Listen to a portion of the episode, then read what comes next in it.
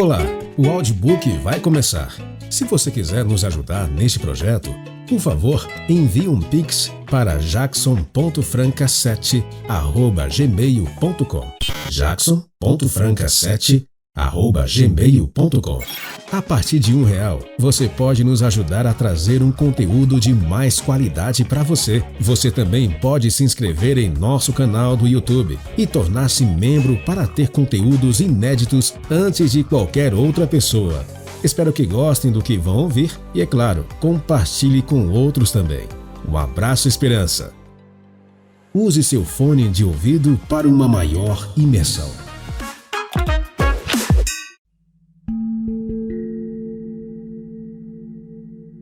Segunda-feira, 10 de janeiro. A oração de um ateu. Diz o tolo em seu coração: Deus não existe. Salmo 53, verso 1. Muitos ateus são mais religiosos que alguns cristãos. Normalmente não são indivíduos sem fé, e sim pessoas cuja atenção se desviou da bondade de Deus para assuntos secundários como os defeitos da igreja ou as condições humanas. Podem ter sido essas as razões pelas quais aquele rapaz adventista abandonou a igreja. Era um domingo de inverno e eu havia acabado de dar uma palestra sobre educação cristã em um evento para líderes em Choco Springs, Estados Unidos. Uma senhora me procurou preocupada porque o filho dela estava terminando o ensino médio e logo começará a estudar longe de casa, provavelmente na universidade onde eu trabalhava como professor. Meu filho não crê em Deus, pastor, disse com pesar. Faz algum tempo que me contou que para ele Deus não existe. Vi a decepção e a tristeza no olhar daquela mãe. Sentia-se culpada. Quem não, né? Pastor, eu errei. Ensinei meu filho a ir à igreja. Não o ensinei a amar a Deus. Havia lágrimas nos olhos dela. Certo dia, depois da confissão do filho, ela não estava nada bem de saúde.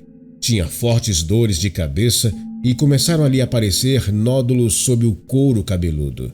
Tudo indicava que era tumores malignos. Pediu ao filho que a levasse ao hospital. Antes de sair, porém, suplicou-lhe que orasse por ela. A oração dele foi mais ou menos assim: Deus, tu sabes que não creio em ti, mas minha mãe acredita que tu te importas com ela e que podes curá-la. Então, se tu existes, atende ao pedido dela. Não quero perdê-la. Eu preciso dela, por favor. A voz do ateu embargada não pôde conter a emoção. A dor e o desespero havia vencido. Ou era o Espírito Santo trabalhando no coração, como ele sempre faz. O milagre então aconteceu. Se Deus não ouvisse a oração de pessoas incrédulas, não ouviria as suas nem as minhas. Convenhamos, a nossa fé não é perfeita, mas está lá. A de alguns ateus também. Dúvida e fé podem conviver durante um tempo, por mais contraditório que pareça.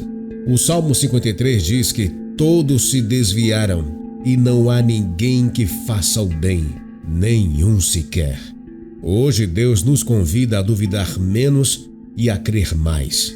Pessoas tocadas pelo céu passam por essa transformação. Deseja você viver essa experiência? Se abrir o coração e clamar ao Senhor, Ele certamente o ouvirá. Até amanhã.